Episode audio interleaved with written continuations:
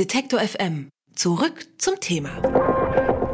Da Vincis Mona Lisa birgt viele Geheimnisse. Besonders ihr Lächeln und ihr Blick haben es Forscherinnen und Forschern angetan. Und jetzt stellen Sie sich mal bitte kurz die Mona Lisa vor. Wenn man sich dieses Bild von mehreren Seiten anguckt, dann heißt es immer, die Mona Lisa würde einen immer anschauen, egal aus welcher Richtung man guckt. Das ist der berühmte Mona Lisa-Effekt und der heißt zu Unrecht so. Das sagt eine Studie der Uni Bielefeld. Gernot Horstmann hat eine Forschungsgruppe im Bereich der neurokognitiven Psychologie geleitet und ist Mitautor der Studie. Mit ihm spreche ich über den sogenannten Mona Lisa-Effekt. Hallo, Herr Horstmann. Hallo, Frau Wolle. Erstmal vorab, heißt es jetzt, es gibt diesen Mona Lisa-Effekt gar nicht oder das Phänomen hat einfach nur den falschen Namen? Ja, also natürlich gibt es den Mona Lisa-Effekt. Der Mona Lisa-Effekt ist äh, wohlbekannt. Er tritt bei ganz vielen Gelegenheiten auf und ist völlig unbestritten. Es ist halt eben nur so, dass der Mona Lisa-Effekt auf die Mona Lisa selbst nicht anwendbar ist. Woher hatten Sie denn die Motivation gehabt, diesen Effekt überhaupt zu untersuchen? Wir haben ähm, Untersuchungen gemacht zur wahrgenommenen Blickrichtung. Ähm, das ist ein Forschungsbereich in der Psychologie, der geht schon zurück bis in die 60er Jahre, wird immer mal wieder aufgegriffen. Und ähm, ein Teilbereich ist äh, die Wahrnehmung von Blickrichtung von, von Avataren. Da habe ich halt mit äh, Sebastian Loh zusammengearbeitet äh, in einer Arbeitsgruppe, die äh, mit Avataren arbeiten. Und wenn man Avatare hat. Also das sind personalisierte Wesen, die man beispielsweise auf einem Bildschirm präsentiert. Und äh, so ein Avatar soll dann mit einer anderen Person, zum Beispiel mit einem äh, Besucher in einem Museum, äh, interagieren, soll sich mit dem unterhalten, dem was erklären. Da muss man den Mona Lisa-Effekt kennen.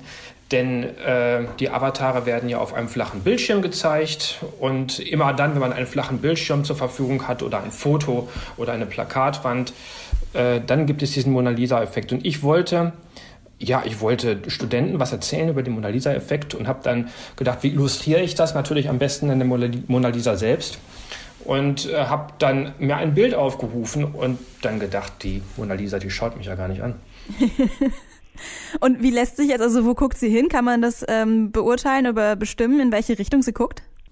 Naja, unser Eindruck erstmal war, die Mona Lisa guckt rechts an mir vorbei. Wir haben noch einige Leute gefragt. Äh, das haben auch nicht alle so gesehen und war aber natürlich dann unserer subjektiven äh, Meinung auch nicht unbedingt getraut haben, wollten wir es halt genauer wissen. Und dazu äh, haben wir dann im Labor einen Aufbau verwendet und ja, Versuchspersonen, wie wir das äh, nennen, gefragt. Also ja, einfach Leute, die über das Ziel der Untersuchung nicht informiert waren und denen die Aufgabe gegeben, den Blick der Mona Lisa zu beurteilen, also wo Mona Lisa hinschaut. Und das Experiment mit diesen unvoreingenommenen Beobachtern äh, hat zu dem Ergebnis geführt, dass Mona Lisa ziemlich deutlich rechts an mir vorbeischaut. Also die hat einen Blickwinkel von 15,4 Grad. Ähm, 0 Grad wäre, wenn sie ganz genau gerade ausschaut. Ähm, so 5 Grad wäre, wenn sie, naja, so ungefähr bis zu meinem Ohr schaut. Und 15,4 Grad ist dann schon ganz schön daneben. Gut, die Mona Lisa guckt einen also nicht an. Wie kommt es denn jetzt, dass man dieses Phänomen einfach nach der Mona Lisa benannt hat und bisher einfach noch keiner in Forschung festgestellt hat, dass sie einen gar nicht anguckt? Ja, das haben wir uns natürlich auch gefragt. Also das ist natürlich eine, äh, ein etwas ulkiger Umstand, dass also ausgerechnet die Mona Lisa eigentlich kein gutes Beispiel für den Mona Lisa-Effekt ist. Nun heißt es, die Mona Lisa schaut einen an. Wenn ich auf das Bild schaue, bleibe ich bei meinem subjektiven Eindruck, sie tut es nicht. Ähm, nun ist die Mona Lisa äh, im Louvre nicht sehr groß. Äh, also die ist erstaunlich klein und hängt auch noch relativ weit von mir weg. Äh, dann ist noch eine Glasscheibe davor und man sieht gar nicht allzu viel.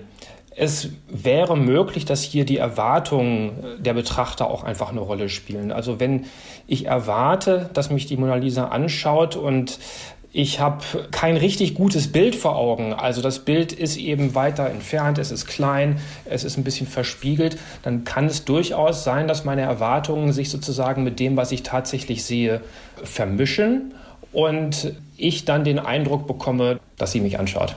Gibt es denn andere bekannte Bilder, ähm, bei denen der Mona Lisa-Effekt dann tatsächlich auch zutrifft? Also es gibt äh, ganz viele Beispiele. Ähm, ein bekanntes Beispiel ist äh, aus der Zeit des Ersten Weltkrieges. Da gibt es einen Poster, äh, da ist Onkel Sam drauf und sagt, We want you for Army, sinngemäß. Und ähm, das war also ein Werbeplakat, wo ja, junge Männer angesprochen werden sollten, sich eben zur Armee zu melden. Das ist so ein äh, klassisches Beispiel dafür, wo in der Werbung der Mona Lisa-Effekt eingesetzt wird. Ein äh, auch etwas prominenteres Beispiel. Eigentlich tritt der Mona Lisa-Effekt bei jedem Bild auf, wo die Person geradeaus schaut. Also geradeaus auf den Maler schaut oder geradeaus auf den äh, Fotografen schaut. Also es trifft auf ganz, ganz viele Bilder zu. Nur eben nicht auf die Mona Lisa. Nur eben nicht auf die Mona Lisa, genau. Haben Sie denn schon ein ähnliches berühmtes Objekt, was Sie untersuchen wollen und dann eventuell auch nachher noch feststellen könnten, oh, da stimmt irgendwas gar nicht, was man so jahrelang gedacht hat? Das hört sich jetzt fast so an, als wären wir auf der, auf der Jagd. Äh, nach solchen Fehlbenennungen oder so, das war ja gar nicht der Grund. Wir haben uns ja tatsächlich ähm, eigentlich mit der Wahrnehmung von Blickrichtung beschäftigt und dass wir nun auf die Mona Lisa gestoßen sind, das war eigentlich eher Zufall. Also nein, wir sind nicht auf der Suche nach weiteren Gemälden, wo man jetzt so einen bekannten Fehlschluss hat. Die Tage, an denen wir gedacht haben, die Mona Lisa verfolgt uns mit ihren Blicken, die sind vorbei, denn eine Forschungsreihe der Universität Bielefeld hat ergeben, dass sie eigentlich an uns vorbeischaut. Über diese optische Täuschung, die nun einen neuen Namensgeber braucht eigentlich, habe ich mit Dr. Gernot Horstmann gesprochen. Vielen Dank für das Gespräch. Detektor FM kann man übrigens auch live hören. Wir senden rund um die Uhr ein Online-Radio mit Kopf, Herz und Haltung. Im Wortstream mischen wir wissenswerte Themen mit moderner Popmusik und der Musikstream ist der perfekte Tagesbegleiter mit frischer Musik.